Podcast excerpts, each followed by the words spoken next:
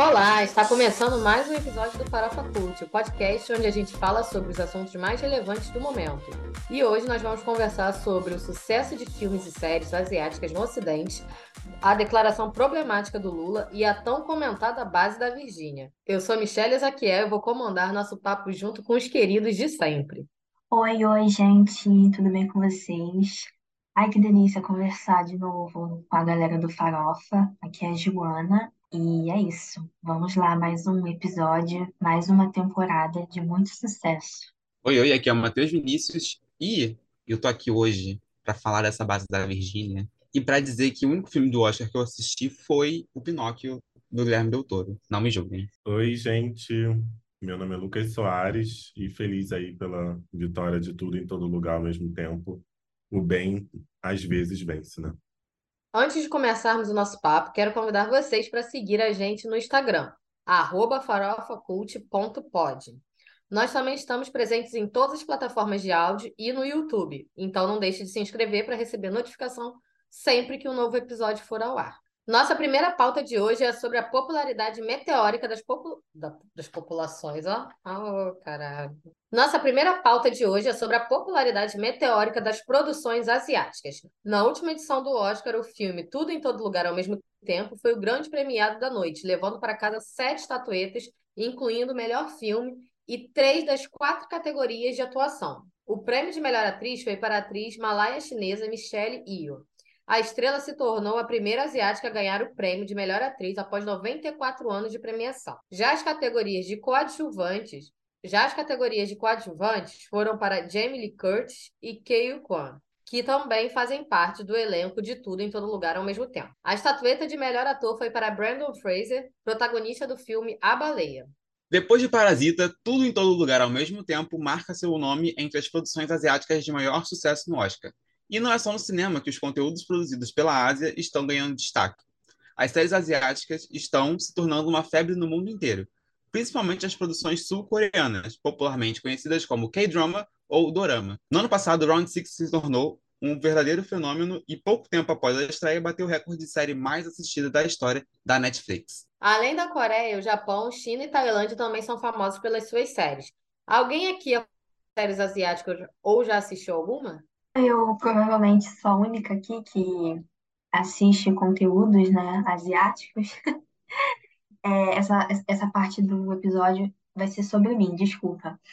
É, sim, eu assisto vários, adoro, é, desde os doramas mais cafonas e bestas até os mais complexos e tal. Eu sou completamente apaixonada por produções. É, eu assisto muito mais da Coreia, porque eu gosto muito, assim, né, da cultura pop coreana, mas também tem outros países. É, o Japão também faz muito dorama, a China, a Tailândia faz muito, muitos romances é, de meninos e meninas, né, que é o Boy Love e Girl Love. O Soares conhece alguns, né?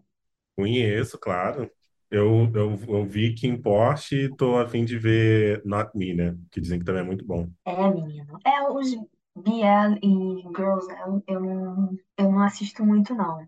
Mas, não que eu seja homofóbica, né, gente? É só que eu não assisto muito, assim. É, mas eu gosto muito de doramas, assim. Eu...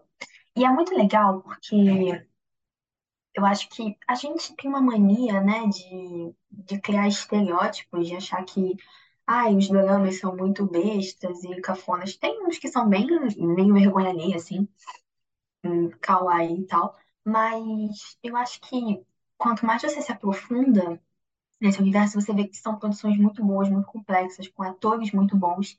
E eu, particularmente, não acho que, tipo assim, é muito diferente da indústria audiovisual do Ocidente, porque o mundo, né, os países produzem conteúdo, filmes e séries de qualidade. Então, assim, se você tem um filme americano que é bom, por que, que a Coreia do Sul, o Japão, a Índia, a China também não pode produzir, sabe? Então, eu acho que, na minha opinião, assim, quanto mais você consome conteúdos de origens diferentes, mais você enriquece também o seu, mais, tipo, você fica mais, você enriquece mais o seu conhecimento geral, assim, sobre os países, você vê muita questão cultural. É, a gente assiste, tem muita gente que se acha cult porque assiste filme francês, acha que é, sei lá, a coisa mais genial do mundo, e tem coisa que é muito legal, mas é, tem conteúdos que são, sei lá, filme iraniano, essas coisas assim, que também são bons, sabe? Só que ficam muito escondidos. É, aí tem muita gente que fala, nossa, a, a, a Ásia, né, os países asiáticos estão começando a produzir coisa boa. Não, gente, eles sempre produziram coisas boas. Tem, tipo, filme asiático ótimo, que é de, sei lá, 2002, 2003. Só que as pessoas não enxergam, sabe? Porque a cabeça delas é muito focada ali na parte ocidental e tal. Então, também tem muitos filmes de animação, é, animes, assim, que, que não são só, tipo, desenhos, são coisas muito complexas, que trazem muitos ensinamentos. Eu acho que uma coisa que eu tenho, que, que mais me chama a atenção é justamente o conteúdo, assim, dessa, desse, dessas produções, tipo, fazer muitas críticas sociais. Por exemplo, o, o Parasita, putz, é um dos filmes mais geniais que eu já assisti na minha vida, assim, sério. E e olha que eu assisti muito filme na minha vida. E, e você vê que, assim, às vezes tem produções que aqui do Ocidente que a pessoa não tem, não saca muito, assim, sabe? Tipo, essa, essa... Eles não fazem tanta essa crítica, assim, até porque o Ocidente é beneficiado pelo sistema capitalista, né? Principalmente nos Estados Unidos. Então, e aí você tem um filme, tipo assim, de um país, você vê, né, que a Coreia do Sul é um país que meio que respira a propaganda capitalista para rivalizar com a Coreia do Norte. E aí ela tem duas produções super babadeiras, que é Parasita e Round Six, e as duas são uma clara crítica ao sistema capitalista, assim, sabe? Enfim, ah, eu acho muito legal, assim. Tem muita coisa psicológica também, é, de crítica à sociedade. Tem um dorama que, por exemplo, a Coreia do Sul, lá é obrigado os homens a irem pro exército. Então, tipo, tem doramas que retratam como é que é a, a vida, né, do- dos caras no exército. Então, eu, eu acho muito legal, assim. E é uma coisa que tem me cativado bastante. Acho interessante, acho doido, né, primeiramente, né, que precisou de 94 anos para para Michelle ganhar, Yeoh, Yeoh, Yeoh, sei lá, Michelle Yeoh ganhar o Oscar, né, É, sendo que a gente tem é, pessoas é, asiáticas trabalhando em Hollywood também há um, muito tempo, né, É, talvez não com os papéis que talvez daria um espaço para elas ganharem o Oscar, mas é muito tempo, mesmo assim, né, de não ter ganhado nenhum Oscar, né, nesse tempo todo. É, então, um passo bom para isso, né? E muito foi falado também sobre idade também dessas pessoas que ganharam, né? É, tanto a Jamie Lee Curtis como a Michelle Yeoh também são pessoas é, mais 60, talvez, acho que mais 60, né? Então, que são pessoas geralmente que não estão na, na posição de destaque nas, nas produções, né? Geralmente já está tá começando a ter os papéis secundários, né, da carreira e elas conseguiram é, ganhar destaque e também serem é, escolhidas como, como pela academia como as campeãs. Então, acho que é interessante a gente olhar para esse ponto, né, em relação à, à premiação do Oscar, né? E essa rapa que Tudo em Todo Lugar ao mesmo tempo tá fazendo, fez, né? é, já era meio que esperado, né? Foi um dos filmes que mais geraram um burburinho, né? Nesse, nesse, nesse pré-Oscar, né? É, com muita, muita divisão de opinião, muito, muitos, muitos blocos que renderam no, no Twitter, né? Para quem acompanhou a treta do, dos blocos por Tudo Todo Lugar ao mesmo tempo, acompanhou e viu que, que era um filme que estava dividindo muita opinião, né? E, inclusive, vou ter que assistir esse filme e poder também tirar minhas próprias conclusões, já que esse é o, é o passatempo atual da internet. É, Mas é isso, como a Joana está Ih, muito falando, né? A Joana estava falando de das, dessas produções que estão chegando no Ocidente, né? É, a gente tinha, acho que é, vai muito do estereótipo, né, que a gente tinha sobre, sobre a Ásia, né? Então, agora está vindo, por causa da, do, dos streamings, né? A gente está conseguindo acessar coisas que vão além desse estereótipo, né? Do que a gente tinha dos animes de ação, né? Do, do, e dos filmes de ação, né? Mas basicamente é isso que a gente recebia da, da Ásia, né? Os animes de ação e os filmes de ação, né? Que vinham da- do Japão, da China, né? E agora a gente está tendo acesso a, a esses outros tipos de trama é, relacionados a eles, né? Então, acho que isso ajuda muito a gente também a, a, a quebrar essa expectativa, né, de, de, de, de, de, de conteúdo mesmo, né? Ver que eles produzem romances como a gente produz romance, é, é, novelas, como a gente produz novela também, né? No, no Brasil, a gente produz bastante novela e é, e é o maior potência de novela. Os doramas estão aí para mostrar também que, é, que na Coreia do Sul também rola novela. É, então, acho que mostrar mais que, que tem mais semelhanças do que diferenças nesse caso. Né? Mas coloca, coloca como se fosse um outro universo, mas enfim, nada a ver, não é um produto de outro mundo. É, uma observação que eu tinha visto num grupo é a de que tanto Tudo em Todo Lugar ao mesmo tempo, quanto Minari, que acho que foi o indicado ao Oscar do ano passado, ou ano retrasado, é, são filmes que, no final das contas, falam sobre os Estados Unidos. Né? Eu vi, acho que uma crítica, não sei se foi uma crítica, se foi uma jornalista, se foi uma. Não lembro, alguém tinha criticado, falando que o Oscar tinha, se, tinha que se voltar de novo para os Estados Unidos e que, já que cada país tem sua premiação, então os Estados Unidos tinham que ficar cuidando dos seus e cada um cuida do seu, e é isso. Só que, tipo, é uma coisa tão estúpida em tantos níveis, e mais ainda porque todos esses filmes, se você for ver, é, talvez não muito parasita, mas eles falam sobre os Estados Unidos, só que eles falam de como é, o sonho americano ele destrói, sei lá, a esperança das pessoas, porque é sempre essa busca pelo, pelo melhor, é sempre essa ideia do merecimento, só que no final das contas não é bem assim, né? Então, isso eu acho interessante. Acho que falando só bem rapidinho, que eu vi os 10 indicados Oscar. Ai, que chique! Não, nada a ver. Só, só porque acho legal. Mas. É... Que chique. eu, eu, assim, um dos outros que foi muito premiado, que eu concordei bastante, foi Nada de Novo no Front, Gente, o som desse filme é um bagulho de outro mundo, sabe? É um filme que eu queria muito ter visto no, no cinema. Tem, acho que até no, na hora do Oscar ficaram fazendo aquele, botaram o som da trilha, que é tipo dum dum dum. Porra, quando tocava aquele caralho ali, eu falei, fudeu, fudeu, morreu todo mundo. Pô, eles conseguiram criar atenção no filme de um jeito assim, muito, muito legal mesmo. É, Top Gun também, eu acho que essa questão do som, do som destacou. O roteiro é aquela coisa clichêzona de, meu Deus, amem os Estados Unidos da América, pelo amor de Deus, nós somos muito legais. Mas, tirando esse roteiro, acho que questões técnicas esse filme realmente foi bem, bem divertido. Avatar, então, nossa, puta que pariu. É, Tar, com a Kate Blanchett, que era, inclusive, a grande concorrente né, para o prêmio de melhor atriz. É, também ela também tá incrível. Para quem assistiu Diabo Veste Prada, é tipo uma, é basicamente o digo de personalidade, né? Porque eu acho a qualidade desse filme maior. Mas é bem essa, essa coisa assim de tipo de uma ela a Lyria Tar, que é a, que é a atriz, né, que é a personagem, ela é diva, ela ela é EGOT, ela ganhou Emmy, ganhou Oscar, ela é foda, ela não sei o quê. E ao longo do filme você vai vendo assim como o império, como tudo que ela construiu vai desmoronando aos poucos. Então assim, é angustiante até você assistir, caralho, perdeu tudo, tá morando de aluguel. Mas é, acho que é basicamente isso. Achei foi muito legal assistir esse ano. Achei os indicados muito bons. Tirando Triângulo da Tristeza, sim, eu vou falar mal desse filme em todos os cantos. Eu odiei. Um bando de gente cagando e vomitando durante 20 minutos, não mereço. Não consegui jantar direito. Falei isso no TikTok, vou repetir aqui. É, foi complicado. Mas acho que foi bem legal de assistir. Acho que conseguiu equilibrar bem essa coisa dos grandes sucessos, mas com outros filmes que eu com certeza não, não, não assistiria e que para mim foram experiências muito boas também.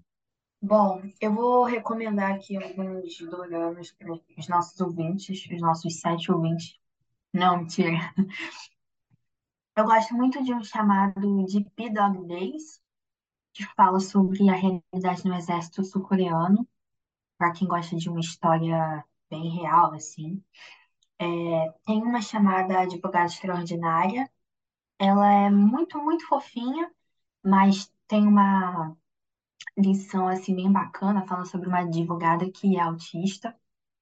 É... Eu acho que esses dois só. Na verdade, eu tenho vários, né? Tem um chamado Pousando no Amor, que é bem romance, clichê, é tipo um Romeu e Julieta da Coreia do Sul, da Coreia do Norte. E, e é isso. Acho que esses três. E tem um chamado Snowdrop também, que é muito legal. Quer dizer, eu gosto, mas ele tem muito drama, é pra chorar e o final não é feliz. Então, se você gosta de sofrer, assista o Snowdrop. Esses quatro. Se o senhor fosse um pouquinho mais educado e menos mimado, o senhor teria respeito pelo que eu estou falando. Eu não estou acima da justiça. Se eu não acreditasse na justiça, eu não tinha feito partido político. Eu tinha proposto uma revolução nesse país. Que Deus tenha misericórdia dessa nação. Lula, que merda é essa? No último episódio, nós comentamos como o cenário político brasileiro andava bem morno, sem grandes escândalos. Porém, em um discurso na Assembleia Geral dos Povos Indígenas, o presidente Lula deu uma declaração bem infeliz que gerou bastante repercussão. O presidente romantizou a escravidão no Brasil, dizendo que, mesmo com todos os problemas decorrentes desse capítulo triste da história, pelo menos somos um povo miscigenado. Segundo Lula, a mistura entre europeus, negros e indígenas foi uma coisa boa, porque permitiu que nascesse gente bonita no país. O problema é que a gente sabe muito bem como essa mistura aconteceu e não há nada de bonito nisso. A fala do Lula causou polêmica justamente por reforçar um, entre muitas aspas, lado positivo da exploração dos negros e indígenas pelos europeus. A declaração também traz à tona um mito da democracia racial, discurso muito presente no imaginário social brasileiro e que dificulta um debate mais profundo sobre o racismo do país. E é sobre isso que vamos conversar agora. Essa fala né, do Lula tem problema em tantos pontos né, em relação à, questão da miscigenação, porque esconde né, completamente né, a história do país, né, a, essa questão da exploração, enfim, é, abuso, né, muito dessa miscigenação veio a partir de abusos, né, é, de pessoas escravizadas e de indígenas, é, então é um meio, meio estranho a gente ainda hoje ter que explicar que a miscigenação do Brasil não é exatamente um lado positivo da nossa cultura.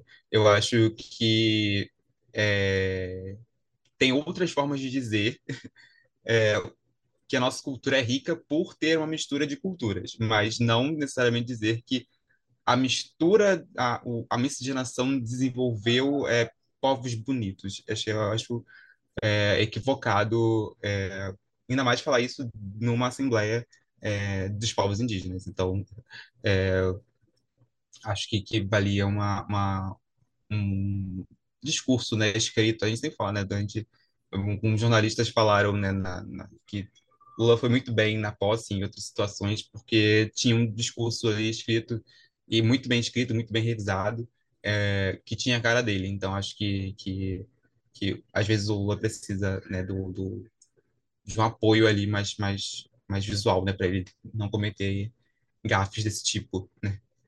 Ah, eu acho que, enfim, é, é uma fala infeliz e eu acho que ela vem muito numa tentativa de, de vender o Brasil como, olha, como mistura felicidade, samba, carnaval, felicidade, e é isso, brasileiros felizes, e futebol, sabe? Acho que vem tudo na mesma esteira. Tipo, ah, passado feliz, mistura, deu no que deu hoje, sabe? É um bagulho bem irreal da história do passado do Brasil faz nenhum sentido. Absolutamente nenhum. E ele sabe disso. É... Então, realmente não dá para entender de onde que saiu essa fala dele e no que ele se baseou para achar que a miscigenação é, teve alguma, algum tipo de origem positiva. É, foi negativa. A gente só aprendeu a conviver com ela e tal, e, enfim, a gente celebra, que aí é um, é um ponto importante, a gente celebra a diversidade do Brasil hoje, mas a gente não vai celebrar a forma como ela foi feita, que são coisas diferentes. Né? Nossa, o Sousa falou tudo, né? Assim, é, celebrar a diversidade, é, eu acho que assim, acho que é um dos pontos mais fortes assim que a gente tem no Brasil, né? A gente é um país muito diverso, é um país enorme, muito rico culturalmente, mas de fato é, a miscigenação, a forma que a gente chegou nessa diversidade não, não é motivo de orgulho para ninguém, né? É, é, é, uma coisa que assim, eu sempre bato na tecla, né? A gente tem que se lembrar do nosso passado para não cometer esse mesmo erro no futuro, mas celebrar, assim, tipo, é, dar a entender que ai, a gente tem um povo bonito hoje por conta disso, assim, não, não mesmo. É, é, é, é, aquilo, né? É, no último episódio eu estava aqui falando, ai, que eu sei que eu estou no governo, que eu vou poder reclamar, e é isso. Lula fez merda, entendeu? Falou merda. Já não é a primeira vez que acontece isso, né? Mas. Enfim, eu acho que, que, que, que é o momento, eu acho que até não só do Lula, mas até do PT e tudo, revisitar alguns, alguns posicionamentos, né? Eu, acho que, que é necessário, né? Que a merda foi feita, já foi falada e, e por mais que esteja acertando muito, tem certas coisas que não dá pra gente passar pano, então... Ai, mas isso que ele falou também tem ah, é muito a ver com o que a gente aprende, né, na, na vida, assim, tipo, na escola. Eu lembro que a gente aprendia isso, que as misturas eram, ah, o índio, o, branco, o negro. É claro que tu, tipo, tu não vai falar pra criança pequena as barbaridades que aconteciam, né, mas essa questão da miscigenação, assim, da nossa socie- sociedade é, é muito pouco discutida, assim, acho que a gente só vem discutir mesmo de uns anos para cá, né? Então, assim como ele, muita gente pensa dessa forma, romantiza muito essa miscigenação, assim. Então, a, a fala dele é uma fala que reproduz muito o que a maioria da população brasileira acha, sabe? Do ponto de vista.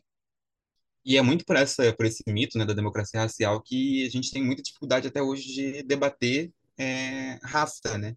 Então, geralmente rola uma pessoa querendo é, desmerecer, né, a, a raça da pessoa, né? A pessoa se declara tal coisa e aí alguém fala que você não é da, daquela raça, né? Então rola muito disso, né? Principalmente o colorismo no Brasil se dá muito por causa dessa misci- miscigenação e, e essa dificuldade de entender a pessoa se autodeclarar e se auto-identificar dentro da, da do ver o seu fenótipo e identificar que ela se ele é negro, se ele é branco, se ele é pardo, é, se ele é indígena. Então tem muito dessa dificuldade, né, da, da gente se entender, né? Acho que muita gente no Brasil ela se descobre negra em vez de se entender desde sempre como negra, sendo que a sociedade inteira já viu que aquela pessoa é negra, que a sociedade inteira já viu que aquela pessoa não é é uma pessoa não branca, né?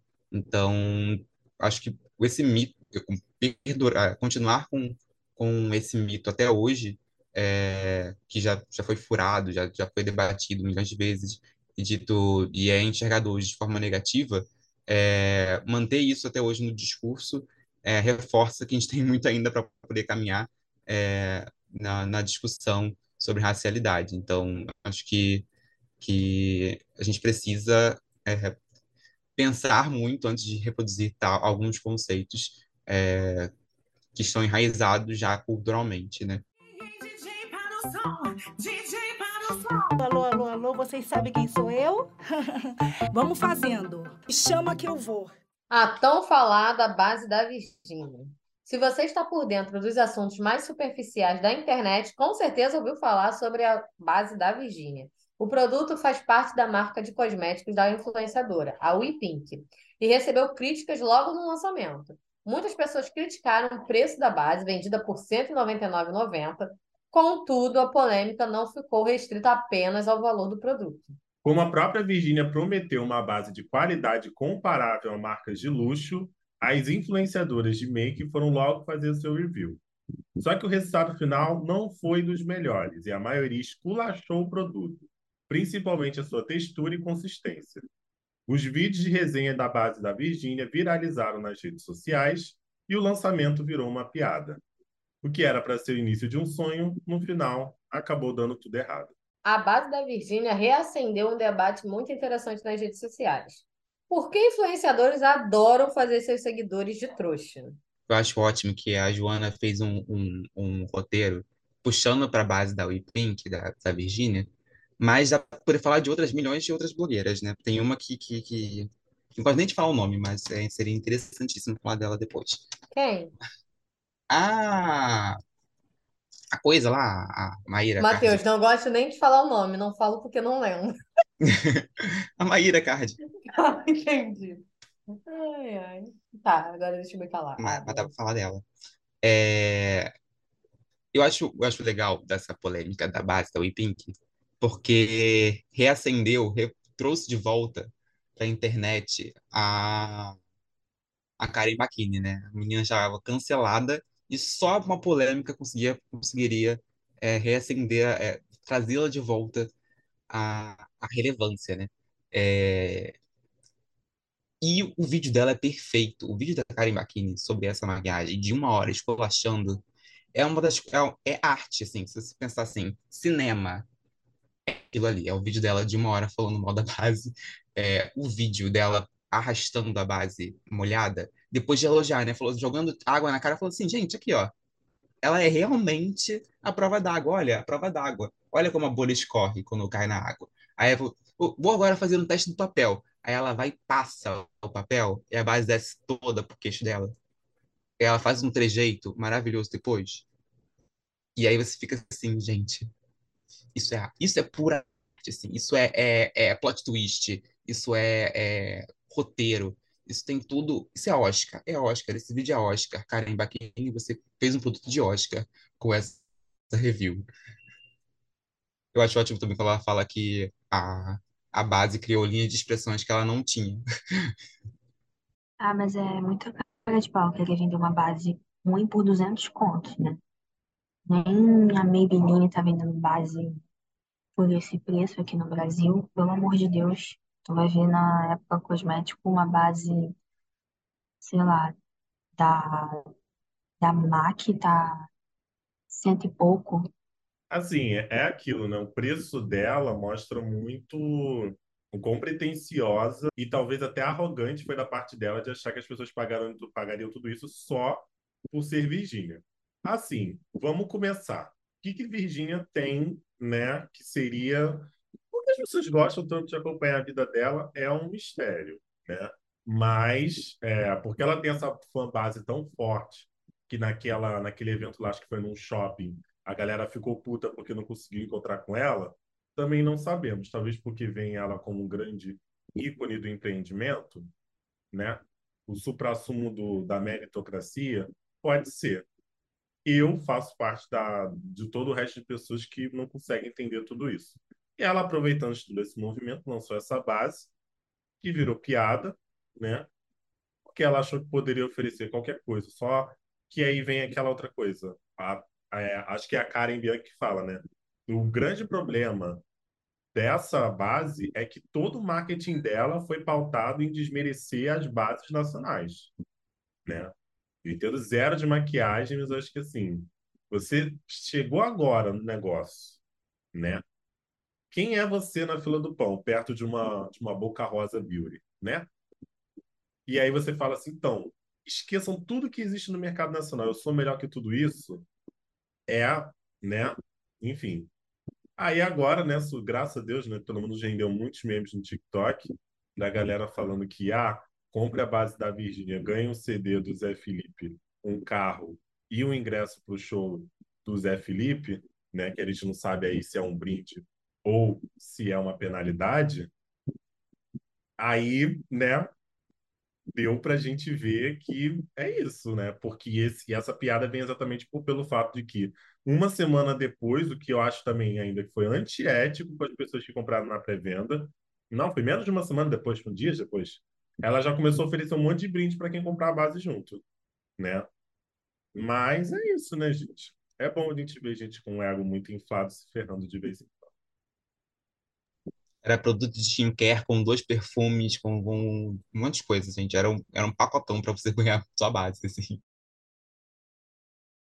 Gente, voltei. É, Cara, eu acho muito engraçado que, assim, você. Ai, olha, Virgínia é complicated. A gente pode ser processado por isso, ela tem dinheiro para acabar com a nossa vida, mas tudo bem. Ela não, acho que não vai chegar, não. É... Já não é a primeira vez que a gata tenta tirar dinheiro de seguidor, né? Assim, ela cobra para poder tirar foto com ela em evento, galera. Pelo amor de Deus, o que que é isso? O que que é isso? Aí agora inventou essa base que, pelo amor de Deus, eu acho que é aquela. Gente, vocês não entenderam o, objetivo do produto. É fazer maquiagem para deixar a pessoa mais velha. Sabe quando faz aquela maquiagem que deixa a pessoa mais velha e tudo? Para gravação de filme, essas coisas?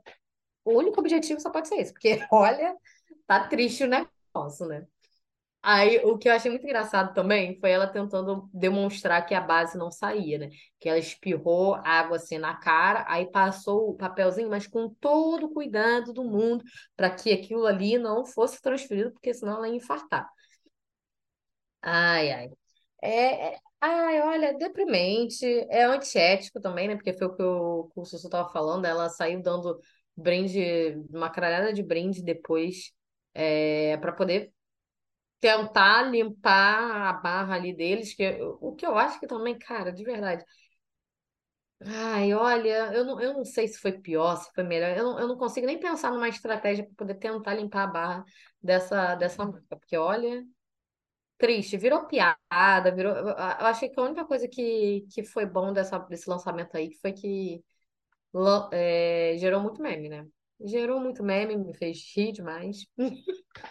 É, e é isso. Assim, só, só, só tristeza. A gente tá, tipo, há duas semanas só rindo da base da Virgínia até hoje, né? A gente tá, tipo, em looping, assim. É qualquer meme, qualquer vídeo sobre essa base, eu, assisto e continuo muito é, interessado ainda, sabe? Continuo ainda rindo, continuo ainda produzindo coisas, assim. Acho que é uma, é um assunto que vai se renovando, né? Cada vez que você vê, fica pior ou melhor, né? Dependendo do seu referencial. Vira, é, ele vai evoluindo, assim, né? Cada, cada meme novo você evolui, cada vídeo novo produzido você evolui. É, é incrível, é incrível como, como, como esse assunto rendeu, assim. Não, e o bom foi, é, o que é engraçado é que a gente comentou, né? Logo no início da treta, a gente falou, pô, seria um tema legal para levar pro farofa, mas, pô, já vai estar frio até lá e tudo, né? Mas não, gente, o negócio tá se renovando. Assim, aí, Eu tava gente, vendo pô, vídeo hoje, gente, dessa base. sim, exatamente, vídeo, assim, vídeo inédito, né? Eu acho que é engraçado, assim, é muito bom isso. É muito bom pra gente que tá rindo, mas coitada da Virgínia, eu acho que não deve estar tão bom pra ela, não. Tem o Triste. blush dela também, agora. O quê? Que deu o caô também? Esse eu não sabia. Abre, Jona. É um blush de péssima qualidade, péssima fixação. O resumo da Joana, né? Péssima qualidade. Ai, gente, mas assim, eu acho que. Eu acho que assim, só se você tiver muito dinheiro para poder ir fazendo review também, sair comprando os produtos dela, porque, gente, agora eu acho meio complicado você comprar produto dela. E eu não, não gastaria nem um centavinho dos meus poucos reais que eu tenho para No isso. caso da, no caso da Karen, né, que é o vídeo que ficou mais, mais, mais polêmico, né, deu mais, rendeu mais, é, eu acho que ela comprou mesmo. Mas teve a galera que recebeu o, press kit, né? É, e aí esse povo também fez o, fez, fez o teste, né?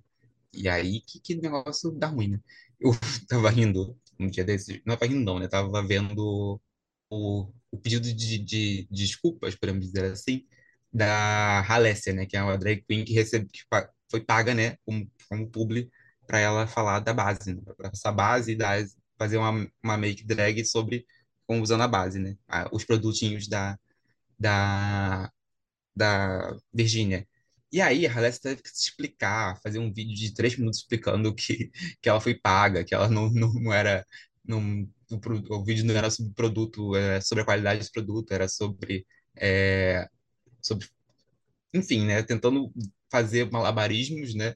Para poder que, que o conteúdo era pago, né? Que era uma publi, e não necessariamente uma, uma, uma recomendação, uma review do, do, do produto. Então ainda rendeu esses tipos de conteúdo, né? Que são as pessoas se explicando, né? Que na verdade elas foram pagas para isso. Então ainda tem esse, esse essa corrida atrás. Mas teve gente que não, como eu falei, né? Teve gente que não pagou pela base, né? Recebeu em casa tranquilamente e teve que fazer, e foi fazer o- os videozinhos sobre, sobre a base, já que chegou em casa, né?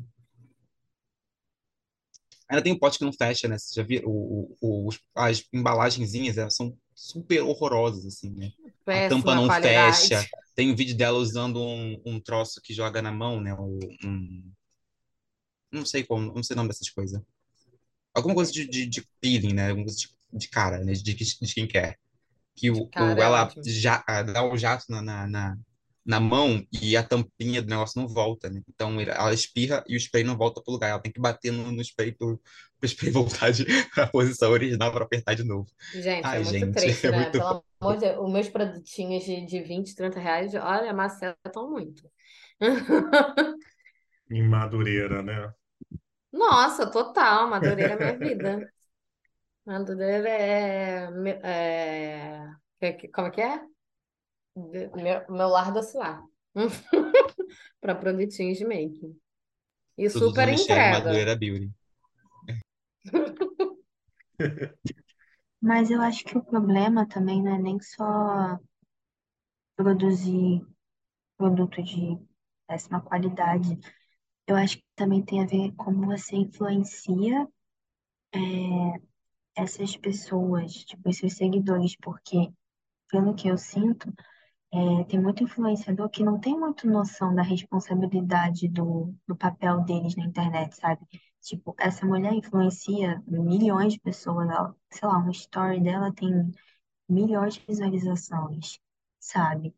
E ela tá comunicando para essas pessoas. E aí ela vende produtos assim, e ela faz muita publicidade de produto mequetrefe, sabe?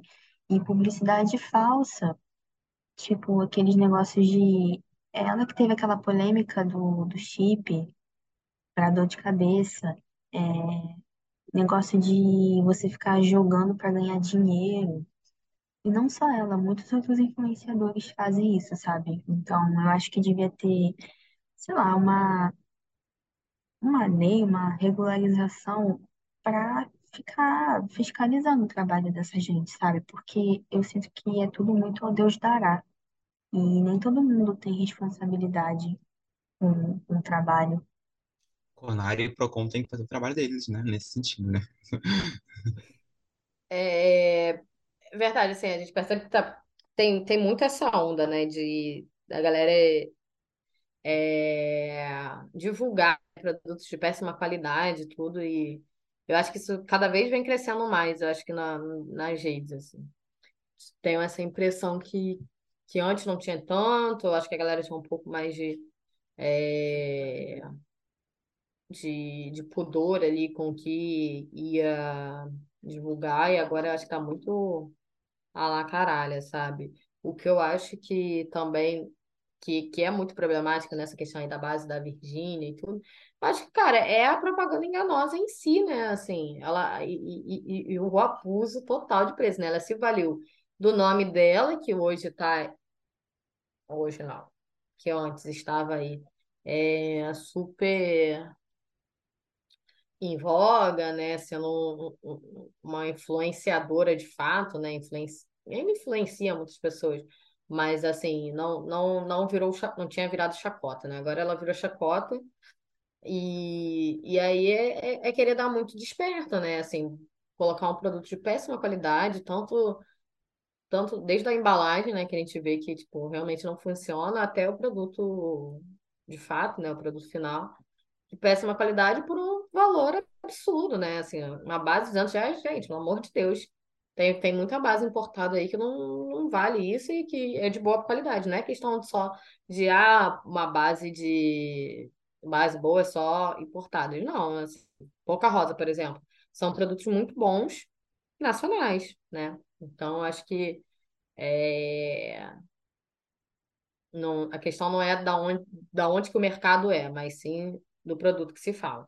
Eu acho que se você vai fazer um produto baratinho, você tem que vender pelo preço de baratinho e comunicar isso como um produto baratinho. Não querer chegar falando que estava pisando em muitos produtos da gringa, etc e tal, vai todo mundo com aquela puta expectativa, até porque o valor, você, porra, para alguém botar um valor de uma base de 200 reais, você vai imaginar, né, que, ai, caralho, vai ser a melhor base do mundo, né? Eu, pelo menos, se eu comprasse, eu ia comprar nesse pensamento. Pô, essa base vai ser a base. Não, nada. Assim, aí você vê que você é completamente feito de trouxa, né? Mas eu também acho bom é, esse tipo de coisa acontecer, que eu acho que vai dar uma, uma freada, sabe, no, nos influenciadores que estão nessa, nessa onda de, de vir divulgando qualquer produto só para poder ganhar ali o dinheiro da publi mesmo. Eu acho que é um, acho que foi uma coisa boa para que aconteceu para poder dar uma, tipo, uma segurada, né? Porque eu acho que tava muito isso, né? Divulgação de jogo do foguetinho, sabe? Tipo, Ainda mais, eu acho que ainda mais quando começa a divulgar assim, jogo de foguetinho, esses joguinhos aí para poder ganhar dinheiro, é muito complicado, né? Porque as pessoas não, não têm senso, assim. Teve outra, outro dia eu tava vendo um influenciador que ele tava comentando que ele recebeu propostas para fazer, são propostas muito boas, só que ele não fez porque ele acha que é irresponsável, etc e tal. E aí teve uma seguidora que falou que o, acho que era o cunhado, perdeu 20 mil nesse jogo do foguetinho, sabe? Porque jogou, ganhou. Ai, quis dobrar, quis dobrar, e foi dobrando. Quando viu, tinha jogado dinheiro pra caralho e perdeu tudo. E aí pegou dinheiro emprestado para poder ver se ganhava de novo, não ganhou. Enfim, tá na merda por causa de um jogo. E, e, e às vezes ele nem teria acesso a esse jogo se não fosse um influenciador falar que ia chegar lá e que ah, você vai jogar, você vai ganhar mais por dia. Porque assim, tem muito influenciador que é, é bizarro, assim. Eu, eu acho que se você quer divulgar jogos assim de azar, você tem que ser muito claro. Você pode ganhar, mas você também pode se fuder, assim, essa é a realidade.